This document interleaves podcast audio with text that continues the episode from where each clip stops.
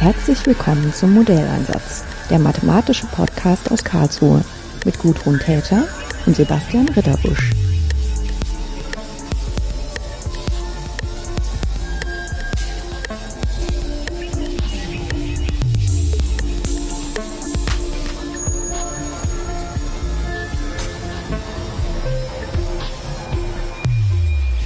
Waltraud Kahler. Sie sind heute in Magdeburg. Ich bin in Karlsruhe. Ja, guten Tag. Und wir wollen uns unterhalten über Ihr Spezialgebiet in der Mathematik. Und zwar ist das Instandhaltung und Lebensdauerverteilung. Das klingt, glaube ich, für viele Leute, die selbst das nicht machen, gar nicht so mathematisch. Was ist denn daran die Mathematik, äh, die hilft, das besser zu verstehen? Ja, also im weitesten Sinne gehört das alles zur Statistik. Also bei Lebensdauerverteilungen kommt es ja äh, darauf an, dass man da überhaupt Aussagen machen kann, äh, wie lange äh, lebt etwas, wobei Leben durchaus äh, im weitesten Sinne verstanden ist. Das kann also um technische äh, Objekte gehen, ja, also wie lange brauchen die, bis sie das erste Mal kaputt gehen oder bis sie überhaupt äh, nicht mehr zu gebrauchen sind. Das geht um äh, Lebensdauer auch von Menschen. Also in der Demografie hat sowas, spielt sowas eine große Rolle. In der Versicherungsmathematik spielt sowas äh, eine große Rolle. Ja, wenn man also Lebensversicherungen, die Prämien dafür berechnen möchte. Und natürlich auch in der Biologie, also in der Medizin. Ja, wie lange braucht man, bis, es, bis die nächste Dialyse durchgeführt werden muss? Und das statistische Problem oder das mathematische Problem, ich weiß nicht, wer von den Zuhörern äh, schon mal ein bisschen Statistik gehabt hat. Also normalerweise hat man da irgendwie N Beobachtungen. Und äh, das ist aber in der Realität häufig nicht so. Also man hat es da sehr oft mit sogenannten zensierten Daten zu tun, dass also irgendwie die Beobachtung abgebrochen wurde. Also in der Demografie zum Beispiel weiß man heute noch nicht von einer bestimmten Kohorte, sagen wir mal alle, die 1935 geboren sind, wie lange äh, leben denn die die heute noch am Leben sind, überhaupt noch, ja. Oder äh, bei Kühlschränken, also wenn man da eine Lebensdauer hat von 25, 30 Jahren, dann möchte man natürlich äh, Aussagen schon treffen können, bevor auch der allerletzte ausgefallen ist, ja. Also bestimmte Informationen liegen nicht vor. Und das ist das Problem mit solchen zensierten Daten. Und ähm, das, womit ich mich äh, hervorrangig, also vorrangig beschäftigt habe, äh, ist eigentlich ein völlig alternativer Zugang dazu, dass man äh, gar nicht mehr die Lebensdauern betrachtet, sondern dass man den Prozess betrachtet, der äh, den Lebensdauern zugrunde liegt. Das sind sogenannte Abnutzungsprozesse. Ja, die beschreiben also Verschleiß, Ermüdung, äh, na, Abnutzung im weitesten Sinne. Ähm, also man kann sich das beim Autoreifen vielleicht so vorstellen, dass da äh, dieser Reifen mal über nasse Straßen fährt, mal über glatte, mal über Hucklige, mal über Kieswege und jedes Mal äh, wächst im Prinzip diese Abnutzung, also die Verdünnerung des Profils, ein kleines zufälliges bisschen. Und der Reifen ist einfach kaputt, wenn diese Abnutzung ein bestimmtes Niveau überschreitet. Ja? Und da stecken dahinter stochastische Prozesse, mit denen man im Prinzip diese Abnutzung modelliert. Also meistens wird das mit dem Wiener Prozess gemacht, äh, der darauf beruht, dass diese äh, kleinen Zuwächse stetig passieren und normal verteilt sind. Ja?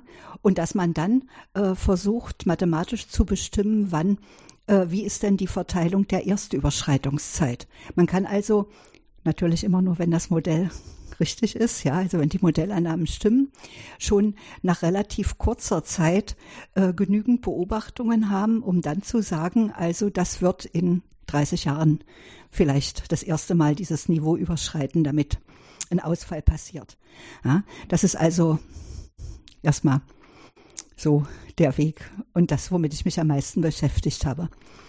Und eine zweite Sache ist, äh, dass man versucht, auch bei diesen Abnutzungsprozessen die äh, so vorbeugende Instandhaltung zu betreiben. Ja, dass man also äh, sagt, zu einer bestimmten Zeit, das können fest vorgegebene Zeitpunkte sein, was für einen Anwender immer am allerbesten ist, das ist planbar. Oder das kann auch nach einer bestimmten, nach einem bestimmten Ereignis sein, dass man da also eine Art äh, Instandhaltung betreibt und diese Instandhaltung, das ist äh, das nächste Problem. Also von mathematischer Seite her gibt es äh, tra traditionell im Prinzip zwei Herangehensweisen. Das, die eine wird durch Poisson-Prozesse, inhomogene Poisson-Prozesse beschrieben, äh, wo man davon ausgeht, dass im Prinzip nach so einer Reparatur äh, das Teil eigentlich genauso alt ist, wie es vorher war, bloß der unmittelbare Schaden wurde behoben. Und das zweite sind Erneuerungsprozesse. Ja, man macht also etwas und danach ist das Teil wieder wie neu. Äh, die Realität liegt irgendwo sicher da in der Mitte. Ja, also wenn man bei einem Auto den Motorblock ersetzt, dann ist das Auto nicht neu, aber es ist auch nicht mehr so alt, wie es vorher war. Also in gewisser Weise ist es schon besser geworden. Ja, und das ist so der zweite Punkt, wo ich mich mit beschäftigt habe, äh, mit solchen, also äh, versuchen solche Reparaturprozesse durch äh, das virtuelle Alter zu beschreiben. Da bin ich natürlich nicht alleine. Also das wird in vielen Ländern und von vielen Kollegen auch betrieben. Und da gab es auch immer eine intensive Diskussion. Was mein spezieller äh, mein spezielles äh, Thema da wieder war, war das auch wieder bei Abnutzungsprozessen zu machen. Ja, also wie wirkt sich im Prinzip äh, so eine vorbeugende Reparatur auf das auf das Abnutzungsmaß aus? Wie setzt es im Prinzip die Grenze runter?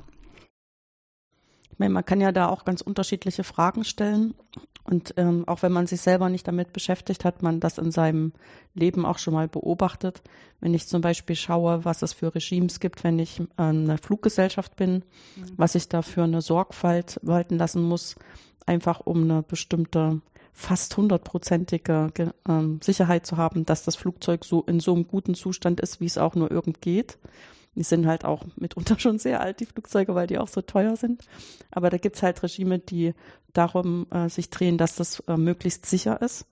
Wenn ich allerdings ein Unternehmen habe mit vielen Maschinen, dann ist mir das wahrscheinlich zu teuer, das so zu machen, sondern ich versuche dann eher so auf so einem Mittelmaß zu kommen oder nicht zu sehr unter das Mittelmaß zu treffen. Oder vielleicht muss ich auch erst lernen, dass es sich lohnt, äh, da auch vorbeugend Sachen zu machen und so wieder so ein bisschen über das Mittelmaß zu kommen, äh, weil das dann, ähm, weil eben Ausfälle auch Geld kosten. Vielleicht ähm, Vertragsstrafe, wenn es gerade an einem blöden Zeitpunkt passiert, wo es gerade sehr dringend war. Naja, da spielt auch manchmal noch was anderes eine Rolle. Wir hatten, das war ist allerdings Jahrzehnte her, das war noch zu DDR-Zeiten, ein Projekt äh, zusammen mit der Landtechnik. Äh, da ging es im Prinzip darum, dass alles, was im Sommer auf den Feldern gebraucht wird, natürlich nur im Winter gewartet wird. Und eigentlich war die Knackfrage, äh, wenn wir jetzt äh, bestimmte Abnutzungsteile messen, halten die in dem jetzigen Zustand die nächste Erntesaison noch durch oder sollten wir sie lieber jetzt ersetzen? Ja, und das kann man damit sehr gut beantworten. Das haben wir damals, das war eigentlich eine, eine ganz tolle Sache. Wir haben das damals sogar bis dahin entwickelt, dass die Wartungsingenieure so eine Scheibe hatten, wo die einstellen konnten und dann ablesen konnten, ja oder nein. Also oder Sehr also diese Frage, ja, ja, ja, ja, diese Frage ja oder nein natürlich mit einer gewissen Unsicherheit. Da war es schon so ein Graubereich dazwischen wo die dann selbst entscheiden mussten, aber. Ja. Wobei man da hm. vielleicht auch dazu sagen muss, äh, für Leute, die das nicht selbst miterlebt haben, dass es halt nicht heißt, ich bin Bauer, habe einen Trecker und ähm, Landmaschinen mhm. und habe meine Felder und dann geht's vielleicht mhm. um drei Wochen, die das durchhalten muss, sondern hm. das war halt so, dass die Ernte ähm, im Süden des Landes losging. Dort wurden die Maschinen eingesetzt und sind dann über Monate benutzt worden von Süden nach Norden, bis dann auch in Mecklenburg die Ernte durch war. Und das heißt, das geht dann schon um einen etwas längeren Zeitraum ja. und auch um Belastungen, die halt nicht nur betreffen, dass es auf dem Feld im Einsatz ist, sondern auch, dass es bewegt wird ähm, von Ort zu Ort. Ja, auf jeden Fall. Ja, aber ich kann mich da auch erinnern, dass das ähm, so einen großen Schwerpunkt hatte, dass die Ernte gut eingebracht wird dass man auch manchmal direkt von der Ernteschlacht gesprochen hat. Ja. Und dass das auch ähm, Hauptneuigkeiten in der Zeitung waren, äh, dass das Wetter jetzt so ist, dass wir das jetzt schaffen und ähm, dann und dann ist das hier in dem Bezirk abgeschlossen und so. Und das ähm, hat man dann auch als Kind mitgekriegt, wenn man die Zeitung gelesen hat. Ja. genau. Aber da verstehe ich auch, dass man dann äh, hingeht und versucht, möglichst diese Reparaturprozesse effektiv zu machen, weil halt jede einzelne Maschine, die da gefehlt hat, war halt so ein Risiko, dass eventuell die Ernte nicht richtig eingebracht werden kann. Und da hing halt wirklich davon ab, dass dann die Bevölkerung gut ernährt werden kann im nächsten Jahr. Genau. Ja. Ist nicht wie heute, dass man dann einfach auf den Weltmarkt geht und nachkauft und dann wird es halt ein bisschen teurer.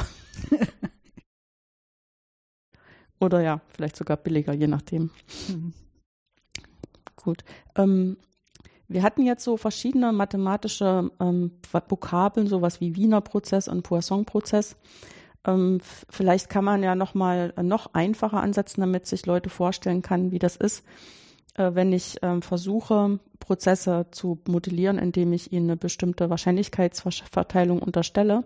Dann kennen ja viele Leute aus der Schule, dass man so sowas wie so eine Gaußkurve hat, was wir Normalverteilung nennen. Also was sich, ähm, was immer so Prozesse sind, wo man weiß, im Prinzip gibt es da so einen Mittelwert.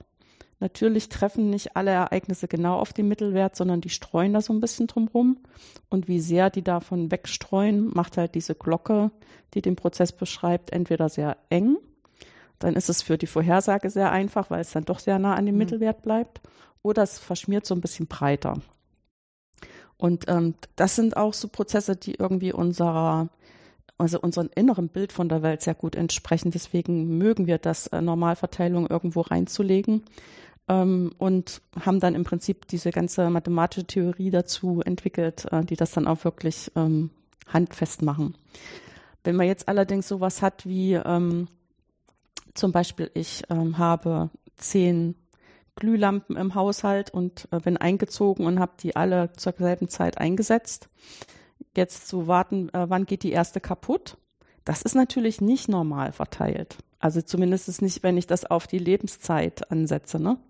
Sondern da gibt, die halten erstmal im Prinzip alle ziemlich lang.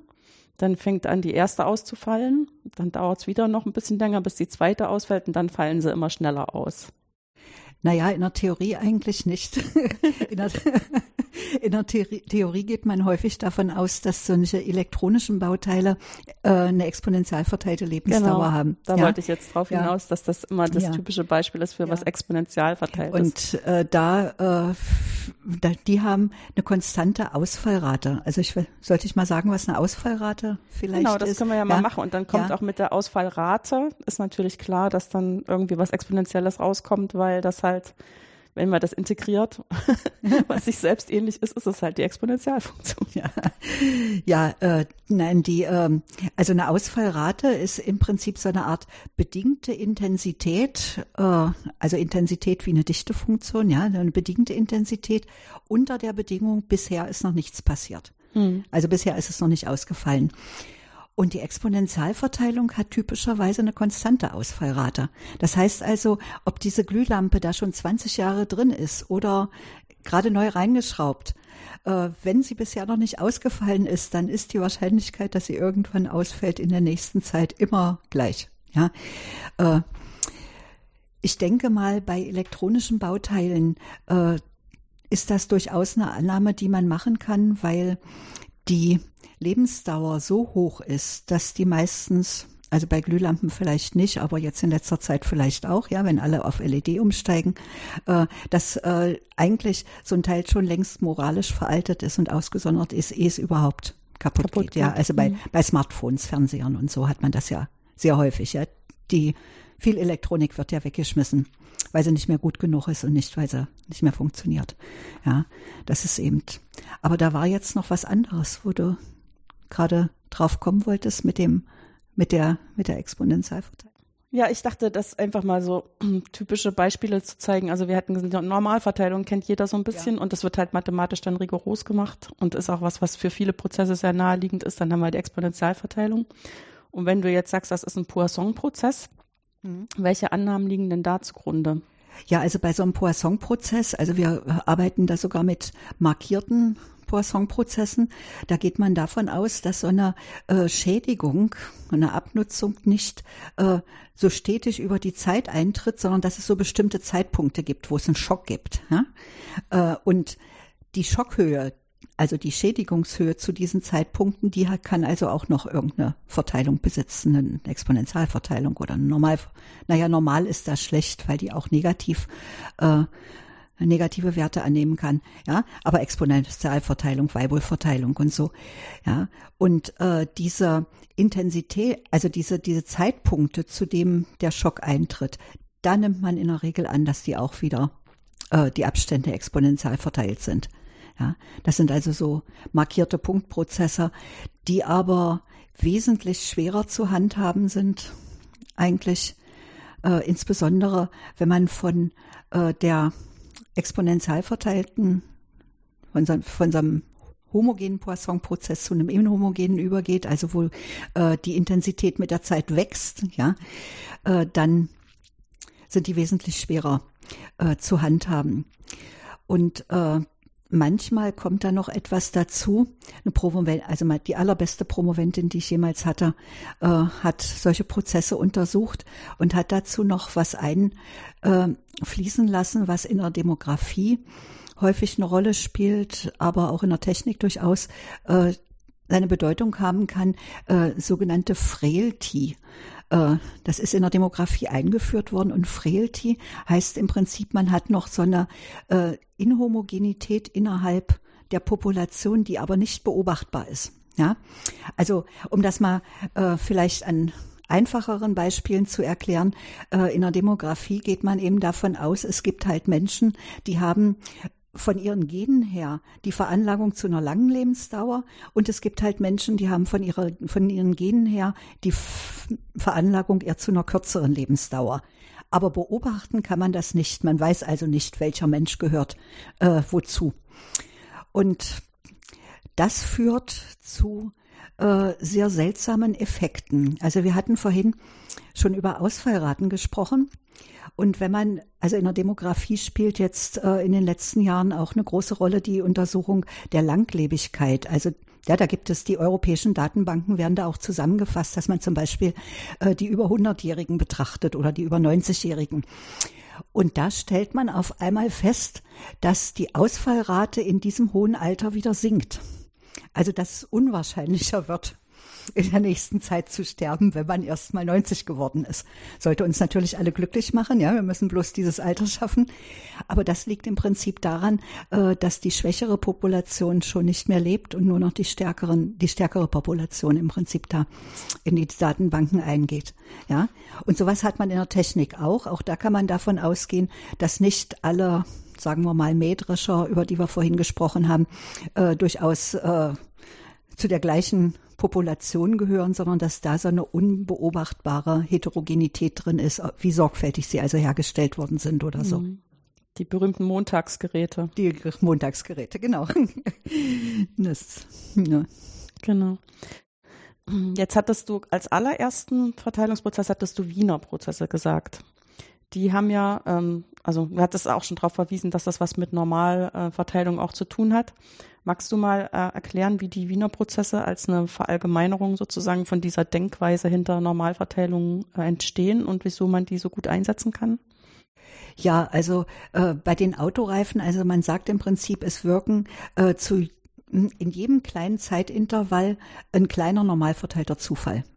Also über so einen Wiener Prozess legen wir immer noch so eine Driftfunktion mit drauf, ja, dass das also keine Standardnormalverteilung ist, sondern dass die einen bestimmten Mittelwert hat und auch eine bestimmte Varianz. Und das Schöne äh, daran ist, wenn man äh, jetzt verschiedene Zeit, also verschiedene Zeitintervalle zusammenfasst, ja, lauter kleine zu einem größeren zusammenfasst, äh, dass die Summe von normal verteilten Zufallsvariablen wieder normal verteilt ist. Ja, dass dann also auch wieder eine Normalverteilung rauskommt, natürlich mit einem anderen Mittelwert, der ist linear abhängig von der Zeit, ja, die das da gemacht hat, und auch mit einer anderen Varianz, die auch linear abhängig ist von der Zeit. Also auch die Varianz wird immer größer. Aber im Prinzip geht das schon davon aus, dass man so äh, zu jedem winzigen Zeitpunkt oder Zeitpunkt darf man bei der Normalverteilung nicht sagen, ja, also in jedem winzigen Zeitintervall einen kleinen normal verteilten Zuwachs im Prinzip hat. Und das sind Prozesse, die sind unglaublich gut handhabbar. Viele Anwender stören sich daran. Ich sagte das vorhin schon im anderen Zusammenhang, dass die Normalverteilung natürlich auch negative Werte annehmen kann. Aber da muss ich immer sagen, man muss auch ein bisschen praktikabel sein. Also wenn das eine entsprechende, man misst ja nicht jede Sekunde da irgendetwas, sondern im Prinzip nach einem Jahr und man hat eine Driftfunktion. Und wir wissen ja alle, ja, bei der Normalverteilung spielt sich im Prinzip alles, was mehr oder weniger beobachtbar ist, im Intervall μ plus minus drei Sigma ab, ja, also in, hm. in einem sehr relativ, nah bei der, sehr nah, bei der Mitte, ne, hm. ja. Die wir Erwartungswert nennen. Ja. das. Aus dem Grund, weil sich alles irgendwie da abspielt und deswegen erwarten wir, dass es dort irgendwo ist. Ne? Ja, ich meine, bei den Wiener Prozessen geht ja auch noch ein, dass im Prinzip da Sachen äh, übereinander liegen, die passieren, die auch unabhängig voneinander sind zu jedem Zeitpunkt. Ne? Unabhängige Zuwächse, genau. Genau. Weil das was ein, ja, was aber auch manche Sachen sehr gut trifft, ja. Also bei dem Beispiel mit den Autoreifen, ja, ob ich das nächste Mal über eine nasse Straße fahre oder so, ist vielleicht unabhängig davon, was ich vorher gemacht habe. Das ist schon. Hm. Ich ähm, mache das mit, manchmal mit meinen Studierenden so, weil die ähm, gucken dann auch, also man präsentiert ja immer Sachen vom fertigen Ergebnis her gerne. Also dann sagt man sich, ich habe das und das Problem, ich modelliere das mit der und der Verteilung und dann kann ich das und das ausrechnen. Dann sind auch noch die Rechnungen so kompliziert, dass sie sich darauf konzentrieren und hinterher haben die immer das Gefühl, ja, aber, aber um Himmels Willen, äh, wie kommen die denn auf die Idee, äh, da ausgerechnet diese Verteilung zu unterstellen? Die ist ja so vom Himmel gefallen. Und dass man dann einfach mal sich mal ein bisschen zurücklehnt und sagt, ja, wie viele Verteilungen sind dir denn während deiner Ausbildung im Mathestudium begegnet? Das sind nicht so viele. Und die haben im Prinzip alle so bestimmte Eigenschaften, die sie halt geeignet machen, dafür für bestimmte Prozesse zu arbeiten. Und wenn ich da nicht mehr weiter weiß, dann versuche ich halt zu kombinieren. Genau, ja. Ja, man muss immer das machen, was auch, also das verwenden, was auch irgendwo noch handhabbar ist, ja. Äh, weil wir so bei Verteilungen sind. Wie viel Verteilung kennt man denn eigentlich? Was da noch eine große Rolle spielt, ist die Weibel-Verteilung. Ich weiß nicht, inwieweit die bekannt ja, ist, ja. Die wird halt also, wenig im Unterricht gemacht, aber das ist tatsächlich auch eine, die bei meinen ähm, Abschlüssen immer mal vorkommt. Ja. Die ist ja von, äh, also der Herr Weibul war ein Ingenieur Anfang des 20. Jahrhunderts, wenn mich jetzt nicht alles täuscht. Und die ist äh, so eine der sogenannten Extremwertverteilungen. Also man äh, wird auch häufig gerne genannt, äh, die Verteilung des schwächsten Kettengliedes, ja, die also davon ausgeht, ein System hat, ist unheimlich groß, also mathematisch dann hat unendlich viele Teile. Äh, jedes Teil geht mit geringer Wahrscheinlichkeit kaputt, also diese Wahrscheinlich Ausfallwahrscheinlichkeit geht gegen Null und das System ist dann kaputt, wenn das erste Teil kaputt ist. Ja, so das schwächste Kettenglied, wenn das reißt, ist die Kette zerrissen. Und die hat äh, sehr viel Anwendungen. Also in der Technik wird sie sehr gern angewendet, obwohl sie natürlich ein bisschen unhandlich ist. Also man braucht da zur Erwartungswertbestimmung die Gamma-Funktion und zur Varianzbestimmung erst recht. Und ja, also sie ist schon äh, unhandlich aber beschreibt eben vieles sehr gut.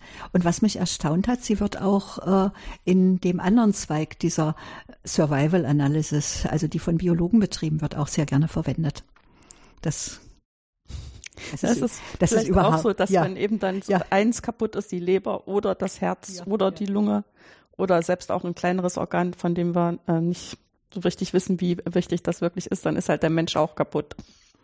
Naja, das hat noch eine andere Sache. Also in dieser, äh, in den in der Biologie oder so, da werden häufig sogenannte Modelle betrachtet, die man Proportional Hazard nennt. Mhm. Also dass man sagt, äh, ein äh, Mensch, der eine bestimmte Krankheit hat, aber kein Medikament betrifft, bekommt, äh, wird verglichen mit einem Menschen, der die gleiche Krankheit hat, aber irgendein Medikament bekommt. Und man nimmt an, dass sich da die äh, Ausfallrate proportional verhalten in gewisser Weise. Und da gibt es zwei Ansätze. Also es gibt diese proportionale Ausfallrate, Proportional Hazard, und es gibt Proportional Lifetime, also proportionale Lebensdauer. Und interessanterweise stimmen diese beiden Modelle bei der Weibelverteilung überein. Äh, und darum wird sie, glaube ich, auch gerne verwendet, weil man sich da überhaupt nicht so viel Gedanken machen muss. Ja, was, was ist denn nun proportional? Eher die Lebensdauer oder eher die Ausfallrate oder so, wenn wir jetzt eine bestimmte Medikation verwenden, ja. Äh, das ist. Ja. Ja. Jetzt habe ich dich so ein bisschen darauf festgenagelt, dass wir mal wirklich auch über die Modelle sprechen, äh, damit die Leute so ein bisschen Bild im Kopf haben, was das alles bedeutet und auch im Prinzip wie so ein bisschen ähm, die Welt im Kopf aussieht, wenn man mit diesen Arten von Modellen arbeitet. Wenn du jetzt ähm, dazu mathematische Forschung machst, was sind denn dann so typische Fragen? Wie gehst du da vor und wie kommen dann im Prinzip auch Daten aus der Realität zusammen mit den Modellen, die ja doch erstmal nur auf dem Papier und theoretisch sind? Naja, also bei dem Vorgehen, ich glaube, das, was ganz wesentlich immer in der Wissenschaft ist, ist die Kommunikation mit Fachkollegen. Ja, dass man also auf Tagungen also ich fahre auch sehr gerne zu kleineren und spezialisierteren Seminaren, ja, wo sich also eine bestimmte Community trifft, die alle äh, im Natürlich hat jeder sein spezielles Thema, aber im Großen und Ganzen mehr oder weniger zu gleichen äh, Gebieten forschen und man unterhält sich halt über alles Mögliche und kommt auf alle möglichen interessanten Fragestellungen. Ja, das ist eigentlich erstmal das das ganz Wesentliche, glaube ich. Ja. ja. Das ist dann erstmal die Vorgehensweise, wie man sozusagen innermathematisch ähm, auch kommuniziert und dann auch seinen eigenen Horizont und seine eigenen Fragen so ein bisschen erweitert, ne? Tja, und mit den Daten, das ist gar nicht so einfach. Also viele Betriebe lassen sich halt einfach nicht in die Karten gucken. Also man kommt eigentlich äh, nicht an Daten ran. Wirklich in der Technik jetzt in den letzten Jahren überhaupt nicht mehr. Mhm. Wir hatten also keine reellen Daten. Äh, manchmal haben Kollegen äh, reelle Daten. Also ich hatte mal einen Datensatz aus Kanada, als es um Turbinen in Wasserkraftwerken ging. Ja, da durfte man auch nicht sagen, wo das Wasserkraftwerk liegt und was das und welche Turbine das ist oder was weiß ich. Also das war dann wieder geheim, aber man durfte sagen, dass es da Ausfalldaten von Turbinen in Wasserkraftwerken sind. Und das ist aber relativ selten, dass man solche Daten kriegt. Was besser funktioniert, ist äh, halt eine Zusammenarbeit mit den statistischen Ämtern. Ja, das Amt der Statistik Magdeburg stellt uns natürlich jederzeit alles zur Verfügung, was immer wir wollen. Das sind ja auch Daten, die veröffentlicht werden. Genau, die werden ja auch im öffentlichen Interesse erhoben. Und dann sind die auch öffentlich am Ende. Ja. Aber weil du vorhin sagtest, äh, wir, äh, man, man steigt immer bei den Studenten gegenüber so von oben ein. Ja, also mit, aus dem fertigen Problem im Prinzip. Da hat der Einstein mal eine sehr schöne äh, Bemerkung gemacht. Ich krieg's leider nicht wörtlich zusammen, aber so sinngemäß hat er gesagt, äh, wenn wir etwas herausfinden wollen, dann steigen wir von unserem hohen wissenschaftlichen Ross herunter und wühlen wie die Hunde im Schlamm herum oder im Staub herum. Und wenn wir das dann gefunden haben, dann verwischen wir unsere Spuren rasch wieder, damit unsere Gottähnlichkeit nicht in Frage gestellt wird. ja. Also viel besteht einfach darin, dass man äh, sinnlose Wege probiert und dass man auch sich dann nicht scheut, einfach auch mal irgendwas wegzuschmeißen, ja, auch wenn man da viel Arbeit drin investiert hat, eigentlich weil es zu nichts führt. Hm. Das kommt schon vor und das ist auch wahrscheinlich ganz natürlich. Ja. Geht sicher jedem so da freue ich mich, dass das so langsam auch äh, ankommt in der, in der Wissenschaft, auch in der Mathematik, dass man mal Konferenzen macht, wo man nur über Misserfolge spricht. Weil ich finde, über diese Misserfolge, die sind ja nur deshalb Misserfolg, weil die Frage, die man hatte, so nicht beantwortet werden kann. Aber man hat ja was gelernt, nämlich, dass es so in dem Fall nicht geht. Aber vielleicht ist auch genau dieser Gedankengang ein anderes Mal hilfreich, wenn man dann eine andere Frage hat. Oder wenn man darüber berichtet, eben für andere, die gerade eine Frage haben, wo sie denken, ah ja, da könnte das aber eigentlich funktionieren, ne? Genau. Was ich den Studenten auch immer gesagt habe, ist, äh, dass man manchmal nur auf Ideen kommt, weil man schon in seinem Leben so viel gesehen hat. Ja, dass man irgendwo im Kopf diese Schaltung hat, da war doch mal was ähnliches oder so. Ja. Das ist einfach diese Erfahrung, ne? Genau. Und das andere, was ich versuche auch immer meinen Studierenden zu sagen, dass sie also das hat auch was mit der Erfahrung jetzt zu tun, dass es einfach auch eine bestimmte Zeit braucht, die man sich mit Sachen beschäftigt.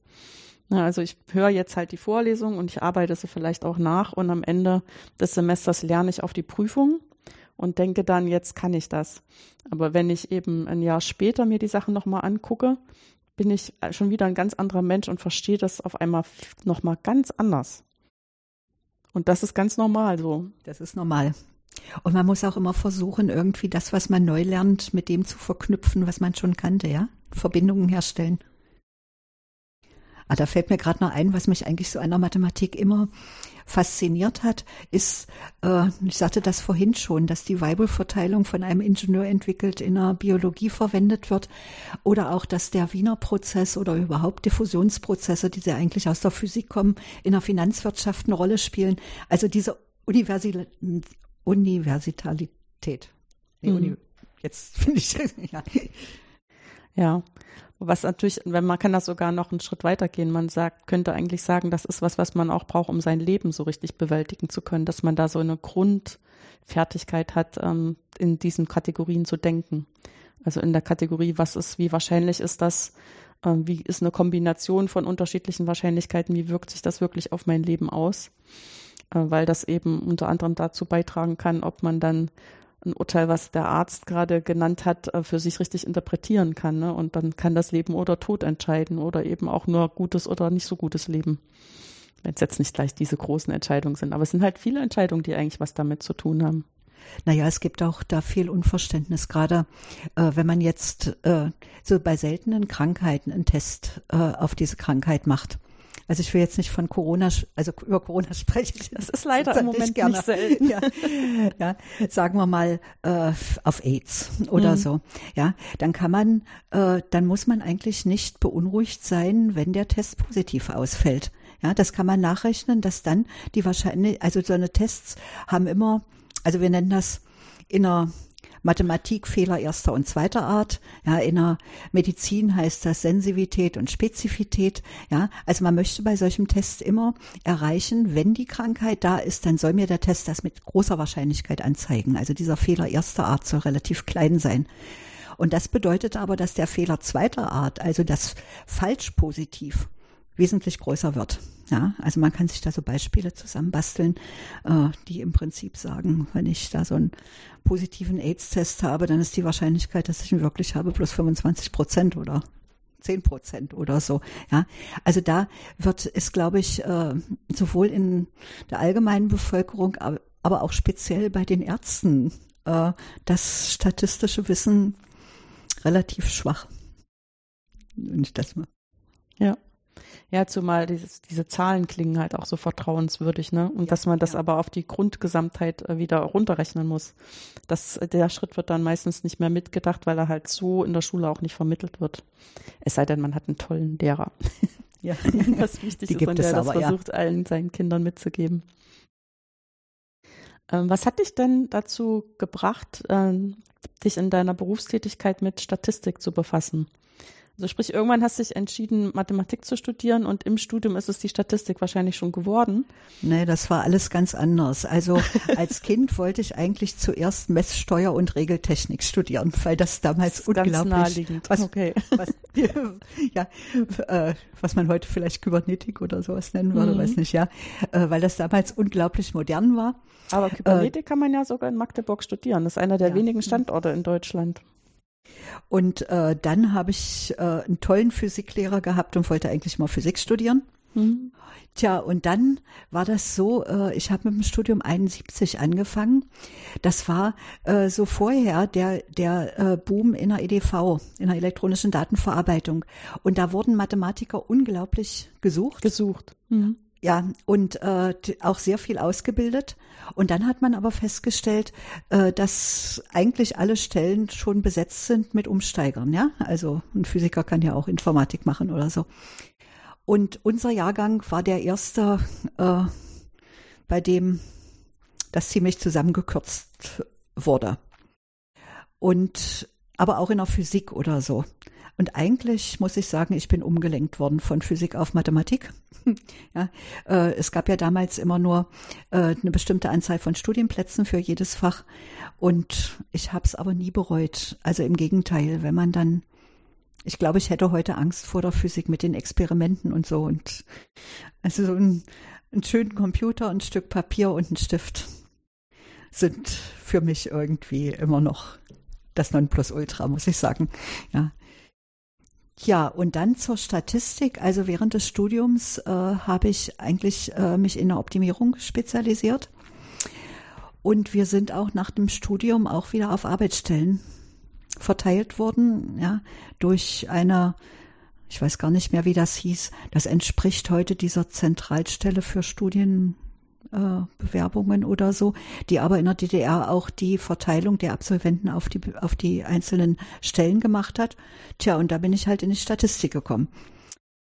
Äh, hab da eigentlich nochmal mit Null angefangen, aber es auch nie bereut. Also ich glaube, es macht mir so im Nachhinein mehr Spaß, als mir die Optimierung jemals Spaß gemacht hätte.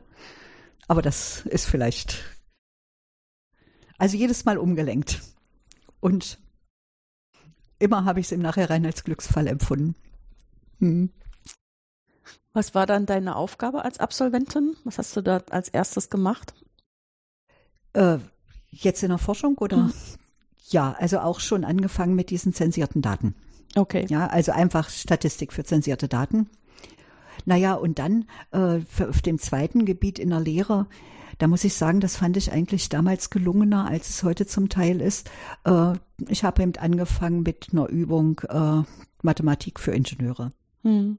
Der Vorlesende war jemand sehr Erfahrenes, der auch angeboten hat, wenn ich da irgendwelche Probleme habe, jederzeit ihn zu konsultieren. Wenn ich möchte, setzt er sich auch mal rein. Wenn ich das nicht möchte, macht er das nicht und so.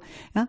Und dann äh, nach, dann stieg man so auf. Übungen für äh, Lehrerstudenten, Mathe-Physiklehrer hatten wir in Magdeburg, dann Übungen für Mathematikstudenten, dann die erste kleine Vorlesung.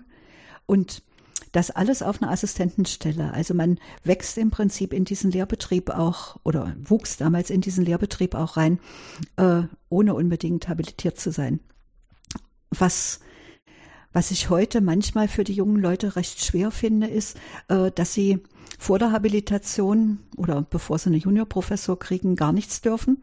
Und nach der Habilitation dürfen sie auf einmal alles. Ja, aber woher nimmt man das denn? Das ist schon, ist schon ein bisschen schwierig, fand ich.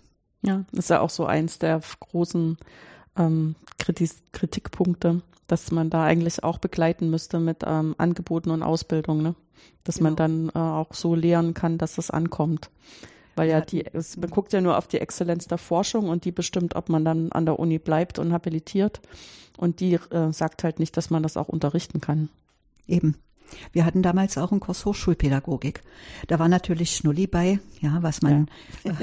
was man nicht unbedingt möchte. Es waren aber auch sehr interessante Sachen dabei. Also wir hatten zum Beispiel äh, so eine Vorlesung über eines Psychologen über Aufmerksamkeitsverteilungen. Ja, und wenn man weiß, dass man in den ersten 20 Minuten einer Vorlesung die volle Aufmerksamkeit der Studenten hat und dass dann so eine Ermüdungsphase kommt, wo man vielleicht mal eher ein lustiges Beispiel mal einfließen lässt oder so, finde ich, das hilft unglaublich. Ja. ja.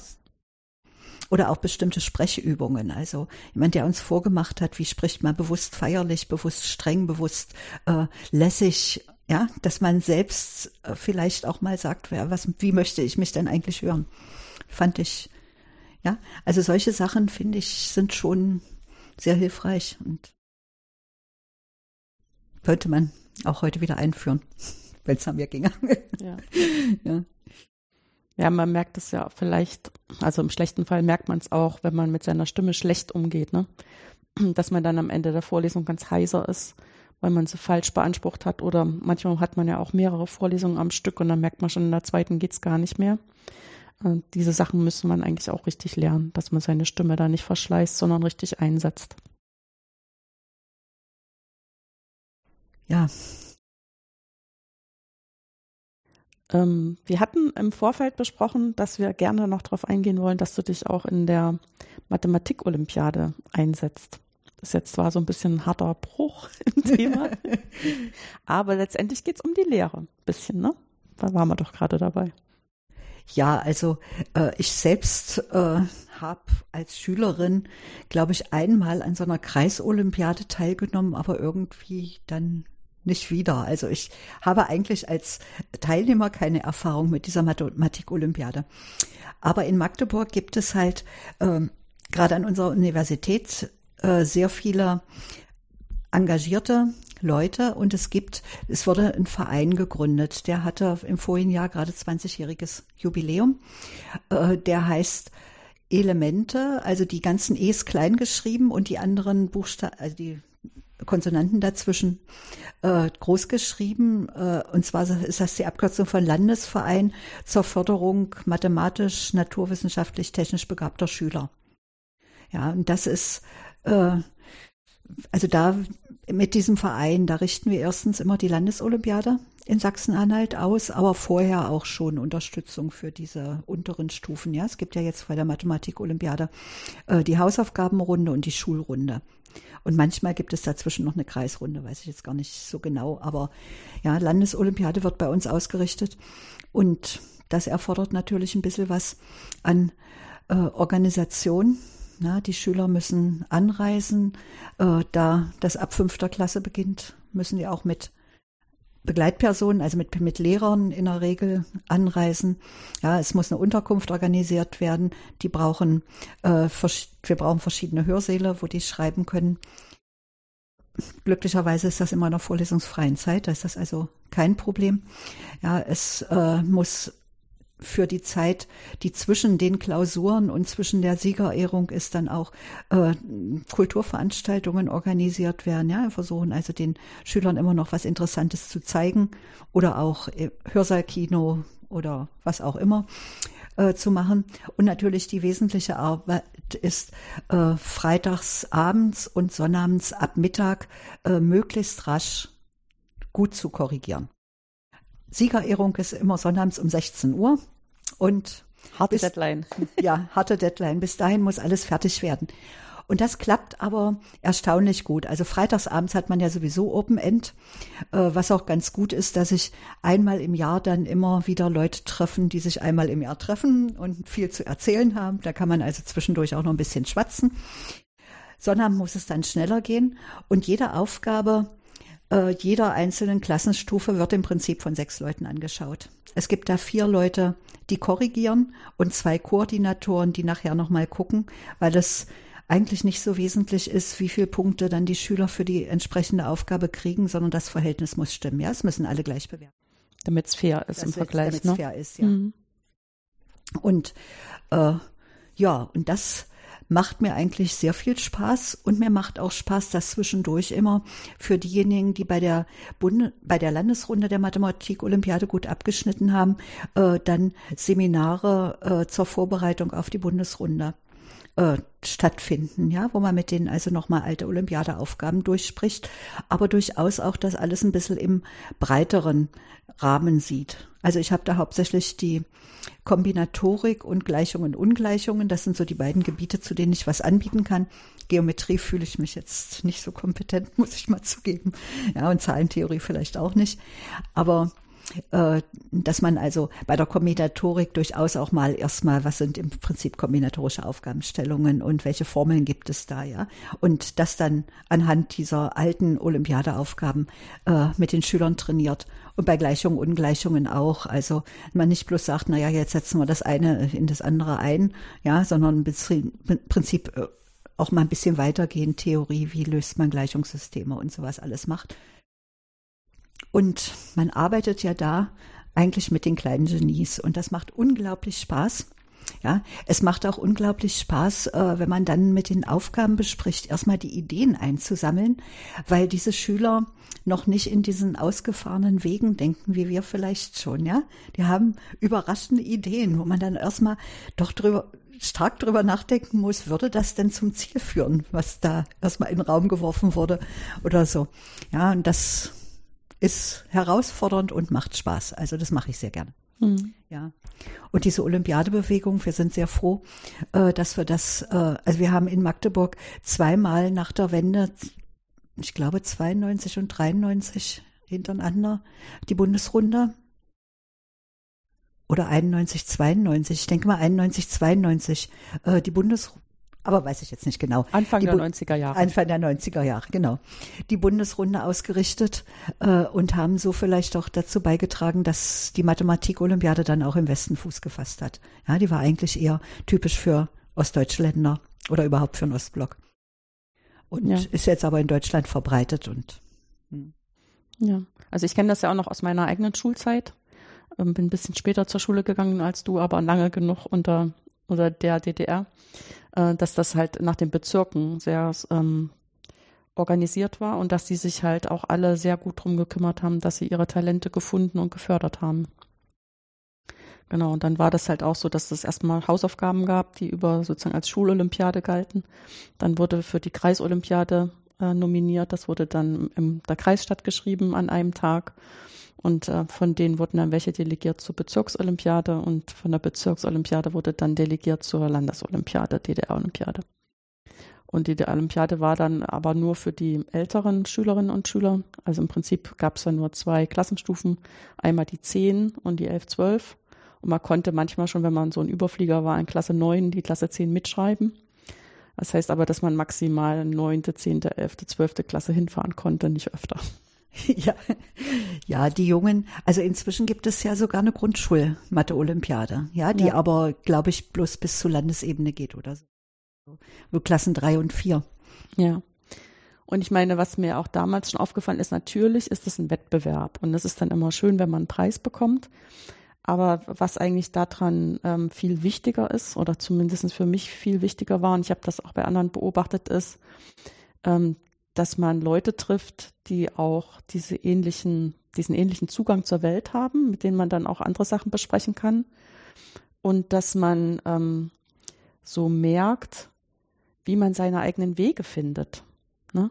Also ob man das dann jetzt rauskriegt oder nicht. Natürlich, wenn man es rauskriegt, ist es noch schöner, aber dieses nach der Lösung suchen, das kannte ich halt sonst so in der Schule nicht unbedingt. Und das war dann in dieser, in dieser Mathe, also auch in dem Umfeld, den Trainingslagern und Übungsaufgaben und so, was wir da alles gemacht haben, damit wir da ein bisschen nicht unvorbereitet reingehen, ähm, fand ich das ähm, ein Aspekt, der mich, glaube ich, sehr geprägt und bereichert hat für später. Auf jeden Fall. Das Deswegen finde ich das voll, also ich meine, das andere ist ja auch, dass man selber vielleicht gar nicht merkt, dass einem das liegt, wenn einem nie jemand vorschlägt, das mal auszuprobieren. Mhm. Also bei mir war das so, dass dann meine Mathelehrerin gesagt hat, hier geh mal da zu dem Zirkel und ich habe noch gedacht, oh shit, die denkt jetzt, ich brauche Nachhilfe, was habe ich denn falsch gemacht? Dass ich dann gemerkt habe, das hat damit gar nichts zu tun, sondern das ist wirklich ein extra Angebot, wo man nochmal ganz andere Horizonte sich erschließen kann. Genau. Und ich weiß auch, dass ich extrem bekniet worden bin, ähm, an, der, an dem Bezirksmatte Trainingslager mitzumachen, weil ich keinen Bock hatte. Ich habe gesagt, ich habe jetzt Ferien, ich will jetzt mal nichts machen, ich will jetzt nicht noch die Ferien mit Schule verbringen. Und die haben aber nicht locker gelassen. Und es war, glaube ich, die beste Entscheidung meines Lebens, weil die Leute, die ich dort kennengelernt habe, sind heute noch meine Freunde. Und das ist ja nun alles schon ganz paar Jahre her. Naja, das ist halt die, das gleiche das gleiche Hobby, kann man Hobby sagen? Oder ja, eigentlich das ist ja unser Beruf. ich finde schon, unser Beruf ist doch auch irgendwo unser Hobby, ja. So. Ich arbeite nun zwar nicht mehr, aber ich beschäftige mich gern immer noch mit mathematischen Problemen, durchaus auch mit Knobelaufgaben und ja, das war auch so eine Frage, die ich mir jetzt gestellt habe, wie das eigentlich ist, wenn man dann aus dem, also aus dem Rat letztendlich auch dieses mit der vielen Verpflichtung an der Uni so raustritt, wie das dann eigentlich ist. Wahrscheinlich kann man die Mathe ja dann doch nicht lassen. Also erstmal muss ich sagen, es ist wunderschön, nicht mehr äh, diesen Zwang zu haben, von einem Tag zum anderen irgendwas fertig, fertig zu machen. Mhm. Also was ich jetzt mache, mache ich in aller Ruhe und mit viel mehr Spaß, als wenn man da so unter so einer Knute steht. Und ich muss sagen, äh, so in der Forschung mache ich jetzt eigentlich bewusst nichts mehr. Äh, ich habe mein Leben lang äh, sehr hart gearbeitet, manchmal so, dass ich das Gefühl habe, ich bin eine Rabenmutter oder mhm. so, ja. Und äh, es gibt so viele andere Sachen, die immer zu kurz gekommen sind. Also leider äh, hat Corona dazu geführt, dass ich das Reisen in den letzten Jahren nicht machen konnte, aber ich möchte noch mal was von der Welt sehen. Ja, bei Tagungen hat man zwar schon alle möglichen Orte besucht, aber viel mehr als den, das Hotel und den Konferenzsaal eigentlich nicht gesehen von dem Ort. Ja, ich lese gerne, äh, ich fahre gerne Rad. Also ich muss endlich mal sehen, dass ich meine Fotos sortiere, die sich im Laufe des, der Jahrzehnte so angesammelt haben. Ja, also es gibt so viele Sachen, äh, die ich äh, immer machen wollte und nie geschafft habe. Und ich finde es eigentlich sehr schön, auch mal Zeit für was anderes zu haben. Mhm. Wobei ich natürlich diese mathematischen Knobeleien trotzdem immer noch gerne mache. Naja. Und ich meine, die Arbeit für die Mathematik-Olympiade, das ist ja letztendlich dann auch was, was auf die Berufstätigkeit sich noch bezieht. Gut. Du, dann bedanke ich mich ganz schön, dass du dir die Zeit für das Gespräch genommen hast. Ja, gerne. Äh, ich hoffe, dass es auch andere interessiert. Hm.